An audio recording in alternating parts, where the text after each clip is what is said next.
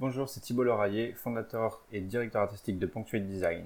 Nous sommes spécialisés dans tout ce qui est design produit, euh, avec un gros focus sur euh, les produits circulaires. Vous écoutez Commerce électronique et actifs numériques avec Nicolas Roy. Avoir un commerce électronique est tout un défi. On vit souvent des déceptions ou de la frustration. Que faire pour rentabiliser mon commerce en ligne? Qui engager pour m'aider à réussir? Comment évaluer le ou les professionnels qui ont le mandat de rentabiliser mon commerce électronique et de le transformer en véritable actif numérique? Vous écoutez Commerce électronique et actifs numériques avec Nicolas Roy. La raison d'être de mon podcast est très simple. C'est d'aider les propriétaires de commerce électronique à comprendre, contrôler et posséder leur commerce électronique et les composantes qui l'entourent parce que je crois sincèrement que c'est la meilleure manière de rentabiliser à court terme et de se bâtir des actifs numériques qui prennent de la valeur à long terme. Aujourd'hui à l'émission, on reçoit Thibault Leraillé. Thibault est un designer français reconnu qui est le fondateur et le directeur artistique de Punctuate Design. Il œuvre dans l'industrie du design depuis 2012 où il a travaillé en France, à Hong Kong, à New York et maintenant à Montréal. Il travaille avec des entreprises de diverses industries pour les aider à mettre au point des produits qui sauront plaire au marché, tout en ayant un accent sur le développement durable. C'est le secteur que j'aime bien, c'est vraiment avoir des clients qui veulent avoir un impact, pas juste mettre un nouveau produit sur le marché. Est-ce que les utilisateurs et les consommateurs sont prêts à ce changement? Pour moi, c'est vraiment deux choses entre créer le produit et pouvoir répliquer le produit et créer une expérience produit et devoir répliquer cette expérience produit qui n'est pas forcément là quand les gens copient un produit en fait. Avant de débuter l'épisode, j'aimerais vous inviter au groupe Facebook Commerce électronique et actifs numériques. C'est l'endroit où on pose des questions concernant le commerce électronique, que ce soit par rapport à nos défis ou en réaction au contenu de l'émission. Alors c'est un rendez-vous, le groupe Facebook Commerce électronique et actifs numériques. Thibaut, bienvenue à l'émission. Merci beaucoup, ça me fait très plaisir d'être avec toi aujourd'hui. Thibaut, tu es designer de produits euh, pour les entreprises. Peux-tu nous parler de ton parcours au niveau, euh, ton parcours professionnel dans le fond? Ouais, bah du coup je peux remonter euh, bah, à une dizaine d'années si on, si on commence au début. j'ai fait une école de design en France, à Paris, Créapol. C'est une, une école de design pendant 5 ans, donc c'est un master en design, en design produit, design industriel.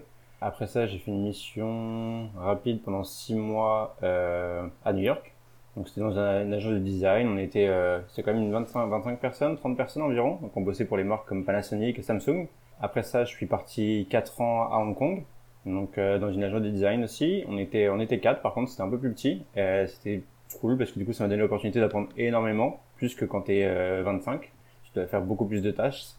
Et j'ai travaillé pour Lenovo, pour Philips, pour pas mal de grosses marques aussi. On travaille toujours pour des petites startups, mais euh, je donne jamais vraiment les noms des startups parce que tu pas grand monde va connaître. Donc je donne toujours les gros noms en général. Et, euh, après ces quatre ans-là euh, à Hong Kong, j'ai déménagé, je suis retourné à New York pendant deux ans. Donc, je bossais dans une autre agence de design qui s'appelait P, euh, P9, P9. Et on bossait pour Honeywell, pour VX, pour Oxo, pour Braun, pour pas mal pas mal de grosses marques encore. On était 25, 7 designers, il y avait des ingénieurs, des graphic designers et après des sales et puis euh, toute l'équipe euh, qui s'occupait de faire tourner le studio. Et euh, après cette expérience à New York, du coup, d'où je suis maintenant, je suis à Montréal. Donc du coup, j'ai fait un an et demi de freelance environ où je bossais pour des clients qui étaient toujours à Paris, des clients qui étaient à New York, et pas mal de clients que je trouvais aussi localement à Montréal. Et depuis le début de cette année, du coup, je suis fondateur et directeur artistique de Punctuate Design, un studio de design qui se spécialise vraiment dans tout ce qui est bah, design industriel, design de produits, avec un gros focus sur la création de solutions et de produits euh, circulaires. Absolument. Puis dans le fond, c'est ça que la manière de travailler avec toi, c'est que tu mets l'accent sur le design circulaire. Euh, peux-tu nous expliquer c'est quoi exactement le design circulaire pour la création de produits? Ouais. On vivait surtout dans une, une société qui était vraiment linéaire où, si je parle du produit ou du développement de produit, c'est qu'avant, on crée un produit, on l'utilise et on le jette. Donc ça, c'était vraiment la société dans laquelle on est encore d'ailleurs un petit peu, mais on essaie de transitionner vers une société qui est beaucoup plus circulaire, dans le sens où c'est on crée un produit, on l'utilise, et à la fin, à la place de le jeter, c'est on essaie de trouver une, de repenser la fin de vie du produit. Donc c'est vraiment, ça peut être le produit qui est réinjecté dans le marché, par exemple pour euh, de l'occasion, qui peut être redémonté pour refaire un autre produit. c'est vraiment repenser le cycle entier du produit pour éviter qu'on le jette à la fin. Donc ça peut être, ça peut être vraiment plein d'exemples différents. C'est juste, on ne le jette plus, on le remet dans le cercle circulaire et le produit est réutilisé ou retransformé ou recyclé euh, pour le, le, maximum. C'est vraiment ça, c'est réutiliser le produit, on va dire.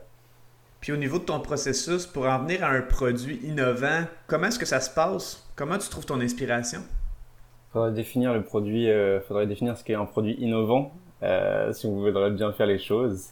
Euh, mais sans, sans, parler vraiment d'un produit innovant, et là où je trouve mon inspiration et ce que je fais, c'est que dans tous les cas, avec tous les clients que j'ai, on fait toujours une phase de stratégie, phase de, phase de découverte.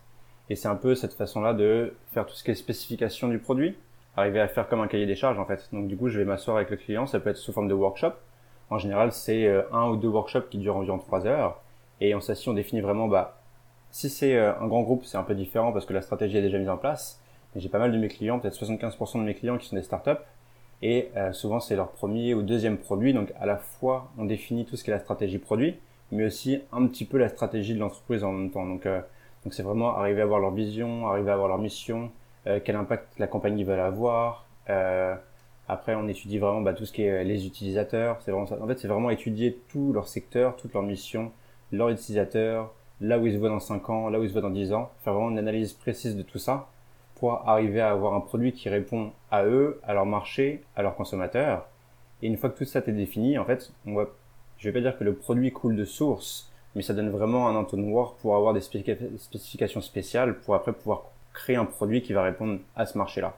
Et en général, si on arrive à vraiment bien définir le marché, bien définir les utilisateurs, le produit va être innovant dans le sens où il va répondre vraiment à une demande et il va être assez bien pensé, l'expérience va être agréable donc c'est vraiment ça qui va faire que bah, le produit va être innovant par rapport en tout cas à un produit qui était déjà là euh, précédemment.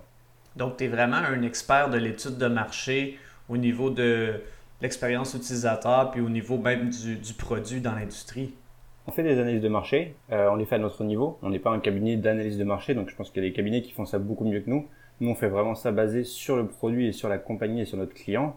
Mais il y a tout, évidemment, il y a toujours une partie analyse de marché, analyse des consommateurs, euh, que ça soit soit avec euh, du quantitatif ou du qualitatif, on va toujours faire des questions, ça peut être sous forme de survey, ça peut être sous forme d'interview avec des vrais utilisateurs qui viennent au bureau et, et, on leur pose des questions, ça peut être aussi sous forme de, de tests, on peut leur donner par exemple des prototypes ou même des produits et avoir leur avis, euh, les pour ou contre de chaque produit quand ils utilisent, c'est vraiment vraiment faire toute une analyse sur qu'est-ce qui est maintenant et qu'est-ce qu'on peut améliorer et comment on peut faire pour passer le produit à un autre niveau.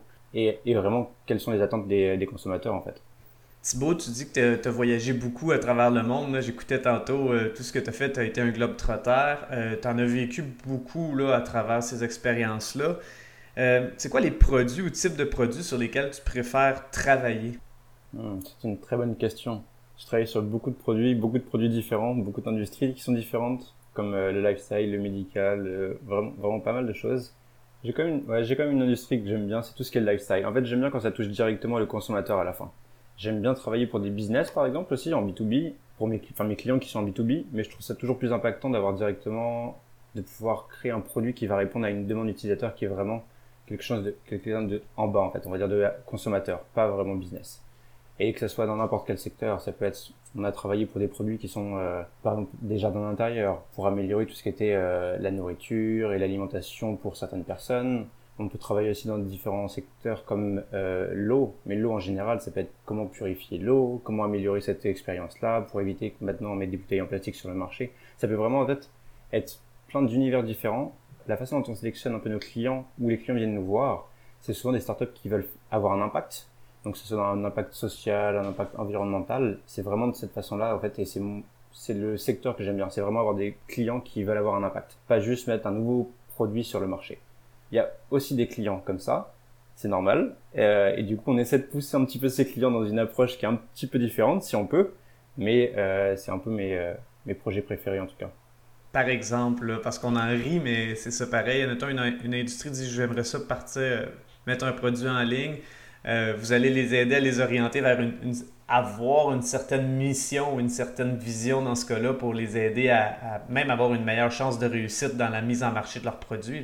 Exactement. Bon, en fait, toute la partie qu'on fait d'analyse avant, ça fait on, fait, on focus vraiment sur la partie produit. Mais cette analyse, une fois qu'elle est faite, elle est aussi utilisée pour ce qui est marketing, ce qui est réseaux sociaux, Bah, si je donne un exemple, c'est que par exemple, on a des clients, on fait des, euh, des campagnes Kickstarter ou des campagnes de crowdfunding, par exemple. Bah, toute la partie qu'on définit avec eux de stratégie de produit, c'est la même partie qu'ils vont appliquer pour euh, leur publicité quand ils vont faire la campagne, pour aller chercher leurs utilisateurs, pour créer tout ça en fait.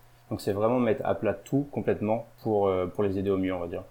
Par curiosité, est-ce qu'il y a une industrie où tu te dis, euh, eux, ils ont absolument besoin, euh, ben, en tout cas, ça les aiderait beaucoup, ça leur ferait du bien d'améliorer le design de leurs produits au niveau de l'économie circulaire pour être mieux pour l'environnement, ou tu dis non, pas mal toutes les industries sont sur le même pied d'égalité, ou tu n'en as pas vraiment pris conscience pour le moment? Bah, il y a des industries qui ont besoin de plus de changements que d'autres, ça c'est sûr. La différence, c'est est-ce que les utilisateurs et les consommateurs sont prêts à ce changement? Donc si par exemple je parle d'un euh, secteur qui pour moi n'est pas forcément là-dedans, tout ce qui est le secteur du jeu vidéo par exemple, tu vois, si je parle de, des PlayStation, en gros les, les machines ou les, euh, les, appareils qui font euh, le jeu ou les... Les consoles? Les consoles, parfait, ou les contrôleurs ou les accessoires qui viennent de ça, bah c'est pas forcément encore là-dedans, on pense pas à ce que ça soit circulaire, mais les consommateurs ne demandent pas non plus à ce que ce soit circulaire. Donc les marques ne vont pas changer. Donc c'est vraiment essayer de changer ça au fur et à mesure. Mais souvent, et malheureusement, c'est euh, les consommateurs qui vont faire la demande pour changer les compagnies. C'est plus souvent comme ça que ça se passe plutôt que les compagnies qui, euh, qui arrivent en avance en proposant du, euh, du design circulaire, malheureusement. C'est rare que les compagnies sont proactives avant que le marché l'exige. Exactement, c'est souvent ça. Sauf dans tout, ce qui est, dans tout ce qui est packaging, il y a quand même pas mal de changements.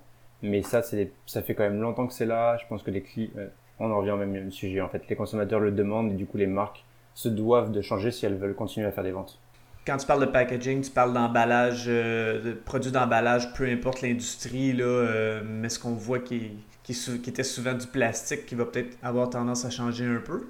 Exactement. Soit les packaging pour l'emballage, on va dire, ou après les packaging qui sont le produit eux-mêmes. C'est juste qu'avant, on avait vraiment un packaging, en tout cas encore maintenant, hein, c'est qu'on on achète un produit qui est emballé dans un produit, qui est encore emballé dans, un produit, et au final, juste pour utiliser le produit qui est à l'intérieur, et on va jeter tout le reste à la poubelle.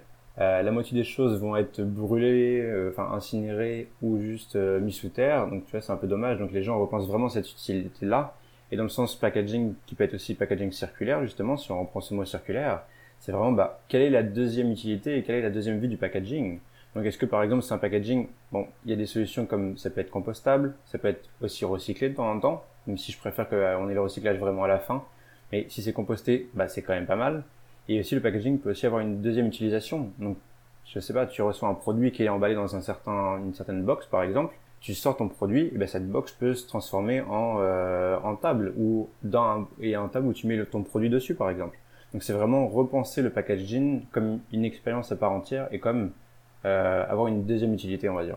Donc, c'est un exemple aussi d'industrie, mais il y a déjà pas mal de changements qui sont en train d'arriver en ce moment. Et euh, les marques euh, entières commencent à changer. donc ça fait plaisir à voir. C'est bien de voir que les entreprises s'adaptent euh, en disant bon ben ça fait un peu produit du futur. Quand je parlais d'innovation tantôt, tu disais bon t'as pas défini innovation, mais moi je vois ça un peu comme le futur dans le sens que euh, un futur où est-ce que on a un plus grand respect des ressources, donc c'est quand même très intéressant pour ça. Bon là tu développes des produits physiques. Qu'en est-il au niveau des, des produits numériques? Est-ce que tu développes aussi au niveau numérique?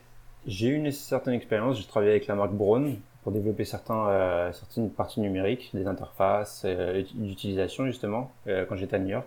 Et maintenant, ce qu'on fait avec le studio, avec Punctuate Design, c'est j'ai plus une façon de prendre les projets qui vont être, si on travaille avec une startup ou avec une, avec une entreprise en tous les cas pour créer le produit, le produit qu'on va dire plus hardware, industriel on va dire, industriel au produit, on va les aider aussi à développer leur partie numérique. S'il y a une application qui va avec, s'il y a une web app, peu importe ce qui va venir avec, une fois qu'on a déjà fait la stratégie du produit, qu'on a commencé à créer le produit euh, réel, physique, ça coule de source pour moi de devoir développer l'application qui va avec, dans le sens où on connaît déjà l'utilisateur, on connaît déjà ce qu'ils veulent, on, a, on sait leurs envies, leurs passions et là où ils veulent aller.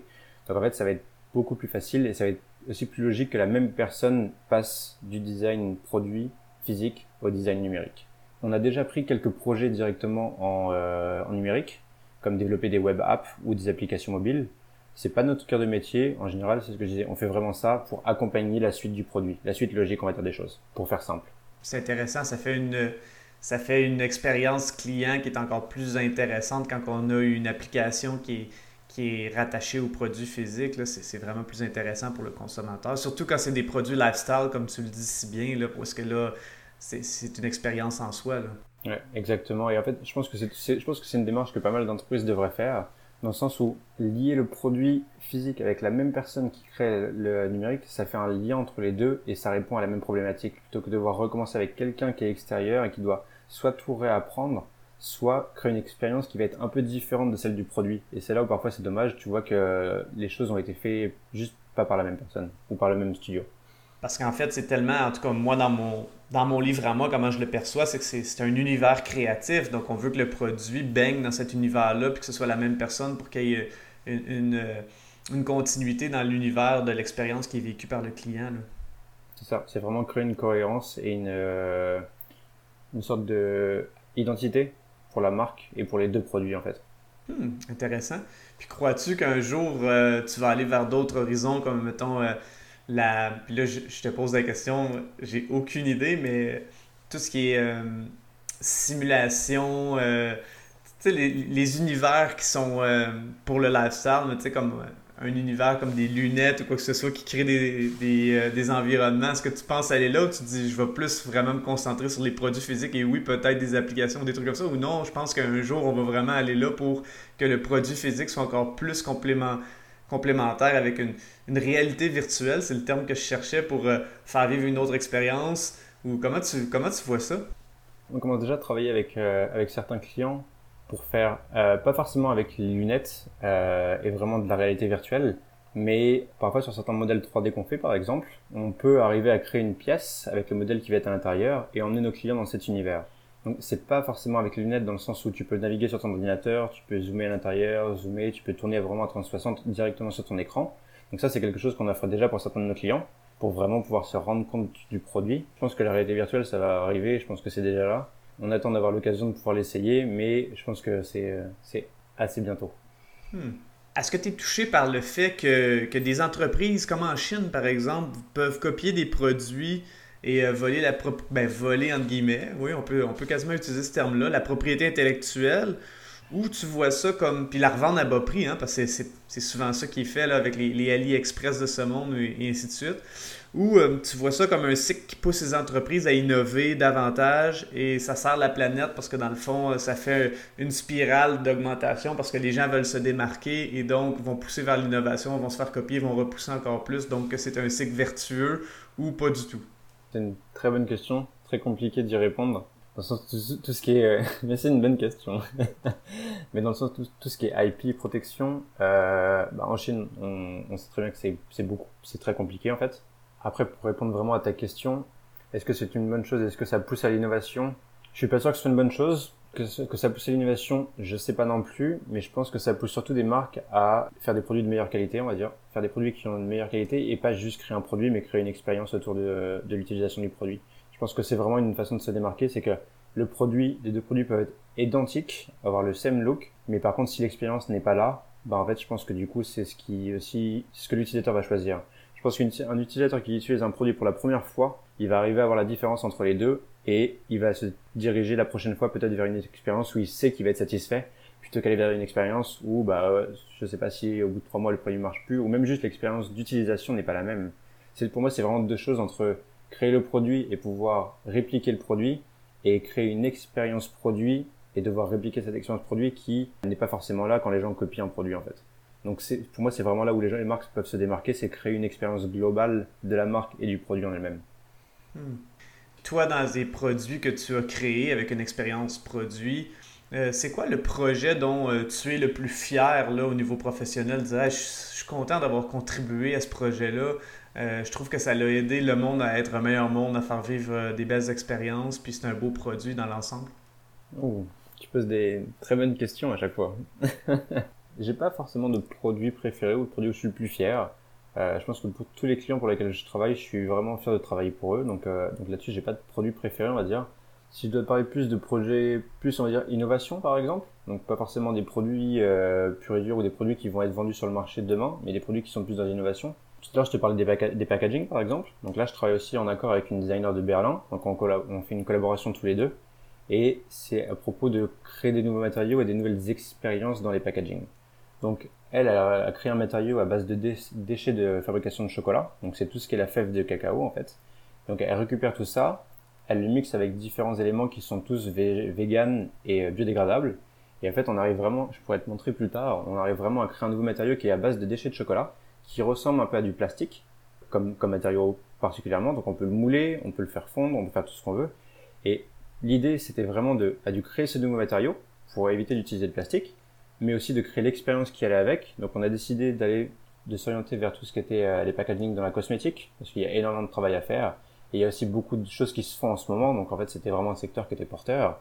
Et l'expérience qu'on a créée, c'était de repenser le produit en lui-même. Donc à la place d'avoir une crème qui est composée, je pense que maintenant tout le monde le sait, parce que enfin, beaucoup de personnes le savent, parce qu'on en parle beaucoup, à 90 ou 70% d'eau, c'est vraiment avoir toute l'intérieur qui était juste de la poudre par exemple. Donc tu peux acheter ton petit pot euh, fait en cacao avec à l'intérieur la poudre et il n'y a plus d'eau. La poudre, tu peux l'utiliser comme avec l'expérience qu'on avait, c'était avoir une palette un peu de peintre que tu pouvais toi-même verser, rajouter ton eau et après pouvoir te maquiller et faire vraiment ça. Donc c'est vraiment repenser l'expérience entière de l'utilisateur quand il va utiliser un produit cosmétique. Donc ça c'était vraiment, c'est un projet d'innovation sur lequel je travaille en ce moment et on, est en train de développer euh, quasiment le matériau euh, définitif là pour pouvoir après le mouler et pouvoir justement euh, commencer à potentiellement vendre ça à certaines marques. Donc c'est quelque chose je suis assez fier dans le sens où ça change vraiment les mentalités et c'est pas juste un, produit qu'on entend faire, c'est vraiment un changement des, mentalités et des expériences on va dire. C'est vraiment fascinant. C'est comme si c'est l'univers euh, un univers futuriste là, de dire ah, on se maquille avec euh, la poudre qu'on va mettre notre eau comme de la peinture puis c'est c'est quelque chose que je suis capable de voir là, de, dans ton univers à toi en tout cas chaque fois que je te parlais j'ai toujours l'impression que tu es projeté dans le futur donc euh, est-ce que toi quand tu penses à tes produits tu es capable de t'imaginer un futur ou tu t'imagines dans un univers contemporain? Je, suis curieux de savoir ta démarche créative pour créer ces produits là savoir si tu te projettes dans un univers, un univers futuriste ou pas du tout, tu es vraiment terre à terre comme personne? Euh, un petit peu des deux, je pense. mais mais, mais l'idée, en tout cas, quand je crée bah, par exemple ce produit-là, c'est vraiment de bah, un peu étudier la société de maintenant, un peu au final, oui, c'est quelque chose d'innovation, mais c'est aussi un peu un retour aux sources au final. Tu vois, de pouvoir se peindre toi enfin se, se peindre, se maquiller toi-même avec ton petit pinceau et ton eau et ta, ta poudre, c'est vraiment au final un retour à la base qui on n'ajoute pas de produits chimiques, on prend juste les ingrédients qui sont bons pour toi et tu vas utiliser que ça en fait.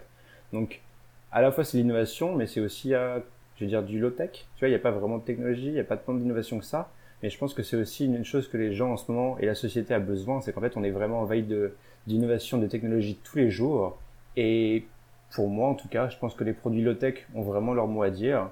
Euh, donc que ce soit des produits low tech ou des expériences justement simples où les gens ont plaisir à faire, je pense que c'est vraiment quelque chose qui, euh, qui, qui arrive. Et, euh, et donc c'est là-dedans que je suis. Je suis un peu dans, la, on va dire, la technologie, ce que j'aime bien appeler la technologie invisible. Donc c'est que la technologie, elle est là, elle nous aide, elle nous apprend des choses, on l'utilise, mais c'est pas elle qui nous guide et euh, on la voit pas. C'est vraiment ça que, que, j'essaie de définir pour peu importe quel produit je travaille. Puis d'ailleurs, si on utilise euh, que ce soit des, des, matériaux naturels comme le bois ou des fibres ou peu importe, puis le retour aux sources, on est tellement toujours connecté que c'est vrai que d'aller euh, vers quelque chose de plus euh, comme tu me dis ça, puis dans le fond, tu as 100% raison, je suis capable de voir des indigènes dans la forêt qui se peinturent avec, avec la peinture, puis ça nous ramène à ça, puis des fois de, de revenir à nos sources, ça peut être vraiment bon, autant pour le mental que pour le physique. Et euh, c'est intéressant de voir ça de, de cet angle-là. Il y a ça, et puis si, tu regardes un peu justement ce qui se fait dans les tendances maintenant, c'est que bah, la technologie invisible, ça fait déjà plusieurs années que ça commence à arriver vraiment. Quand tu vois les produits de Google, de Ikea, de pas mal de marques au final, tu vois, c'est vraiment, bah, c'est minimal. En fait, c'est minimal, ça peut te mettre dans n'importe quelle ambiance, n'importe quel décor. Ça répond quand même à une target, à une cible utilisateur, mais c'est des produits qui prennent pas trop en fait, qui sont là qui sont efficaces, qu'on utilise, mais qui prennent pas trop de part. C'est qu'IKEA vient de lancer, par exemple, il y a peut-être plusieurs semaines, euh, ou peut-être plusieurs mois, mais je crois que ça fait plusieurs semaines, une nouvelle enceinte qui est euh, comme un tableau. Donc en fait, c'est vraiment un tableau où dessus tu as une affiche, donc tu as l'impression que c'est un tableau, mais en fait c'est une enceinte. Et c'est vraiment plus avoir ces deux gros speakers qu'on a de chaque côté de la télé ou dans ton appartement, c'est vraiment avoir une œuvre d'art qui fait de la musique et qui passe inaperçue dans ton, chez toi en fait je pense que on est vraiment dans cette tendance-là et qu'on va y rester pendant un petit, euh, un petit bout de temps pour finir là-dessus. Ben, c'est vrai, dans le fond, c'est de. À la limite, c'est de minimiser les stimulations parce que justement, on est dans un univers qui est toujours très stimulé derrière l'ordinateur quand on travaille ou même dans nos.